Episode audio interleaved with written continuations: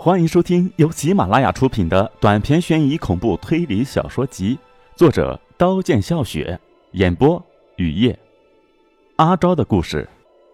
正在欣赏雪花的杨昭看见阿昭被警察从星光花苑小区带走。阿昭是杨昭的朋友。夜已深沉，整个大地沉入寂静。审讯室里，警察抽着烟，忽明忽暗的灯光催人欲睡。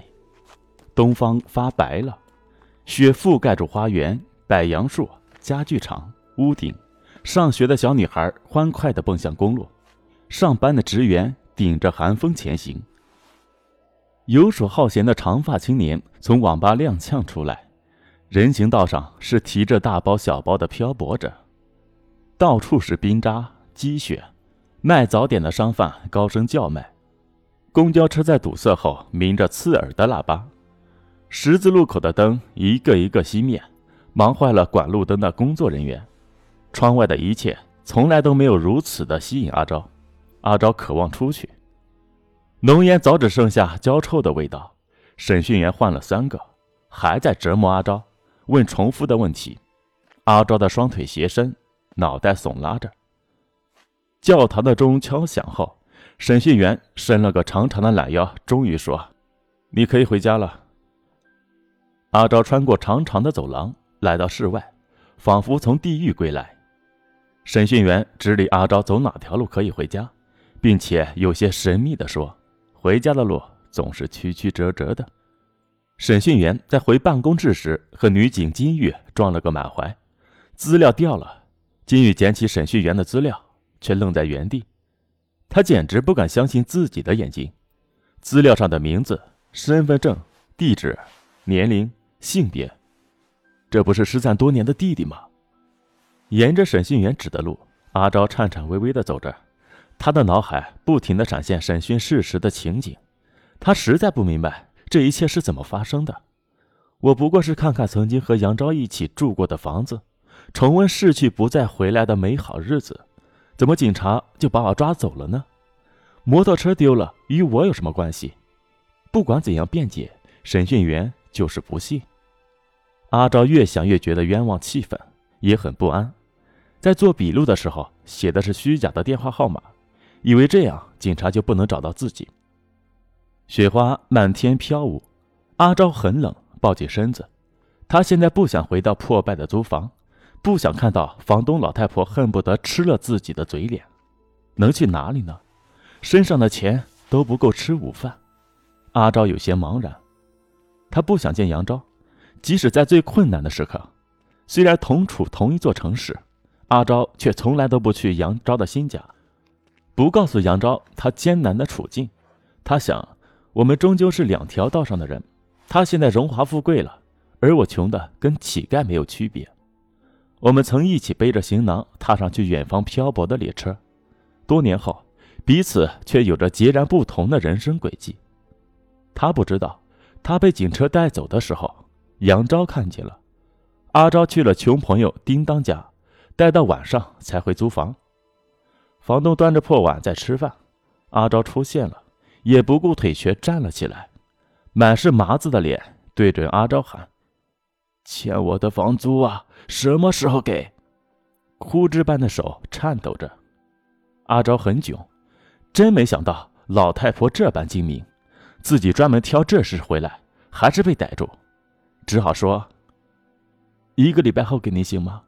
一个礼拜后，我们单位发工资。”老太婆却不买账：“你哄三岁小孩子呀？多少个礼拜了呀？告诉你吧，新房客已经找好几回了。你再不交房租，我把你赶出去！”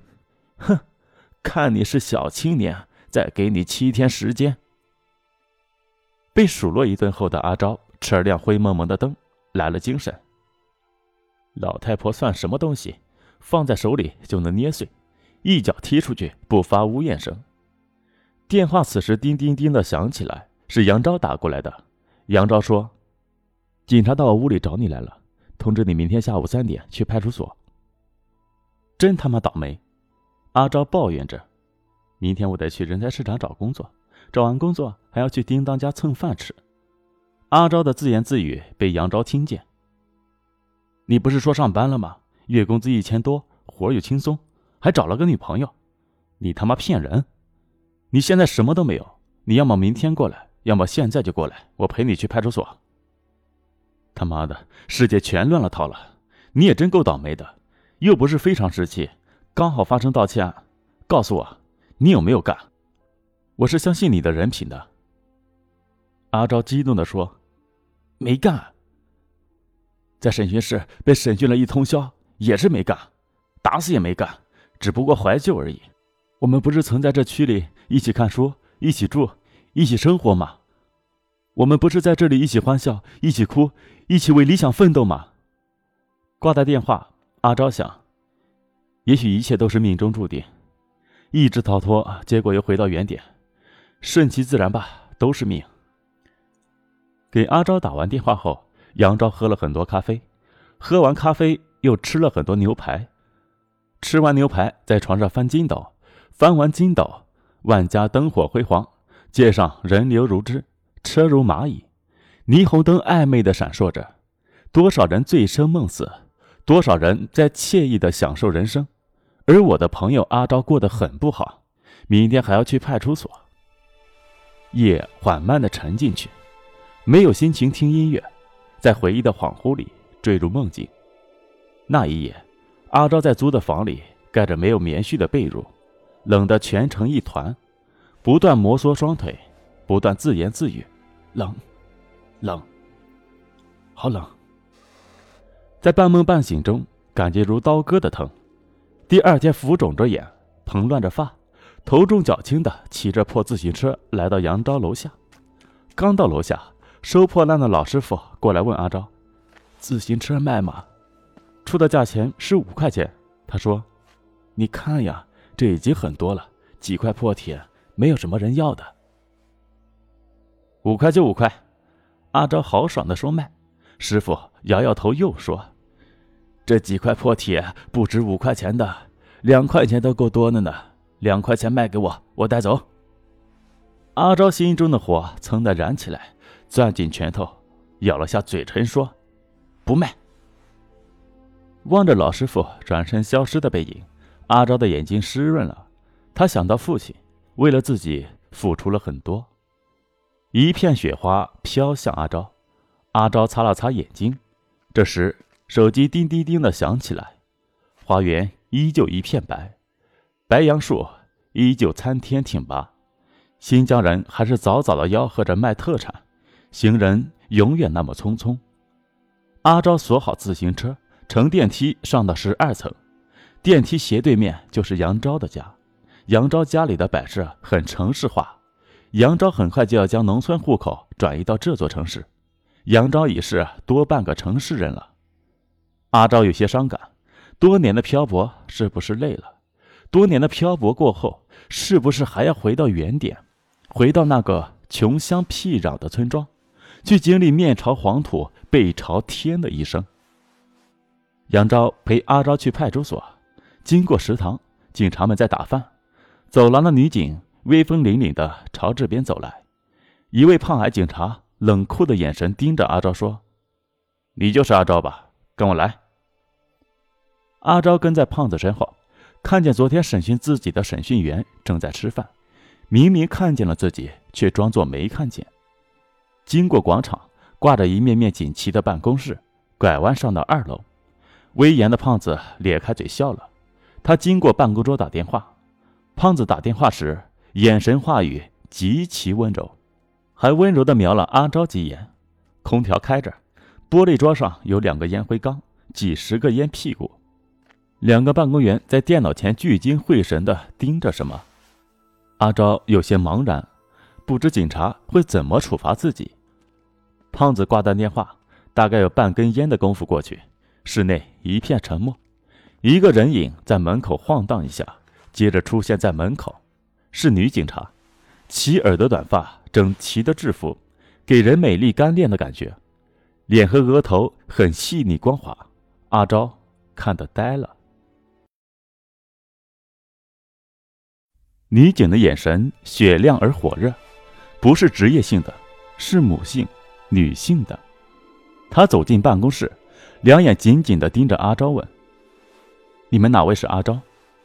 阿昭点头。胖子意味深长的努努嘴，示意两位工作人员出去。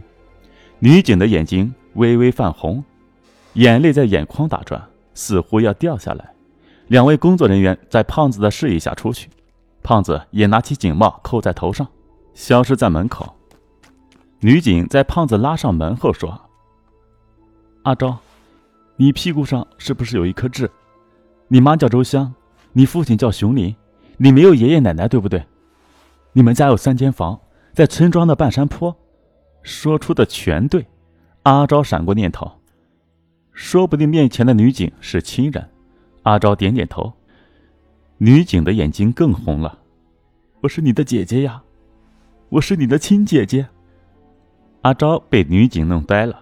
阿昭经常听父母提及有位亲姐姐在远方的某座城市，说姐姐是因为家里穷才被送走。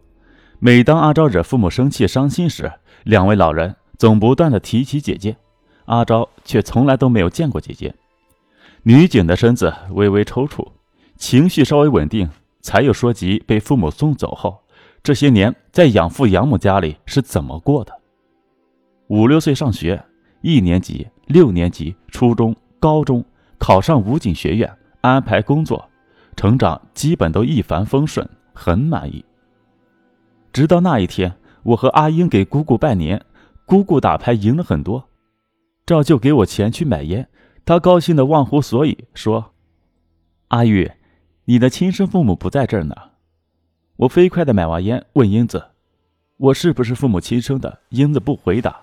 我又问商货老板，商货老板支支吾吾的说：“别乱想，傻孩子。”从姑姑家拜年回来，我哭着闹着叫着问爸爸妈妈。我是不是他们亲生女儿？我的亲生父母在哪儿？他们竟承认我不是他们的亲生女儿，说我的亲生父母在很远的地方。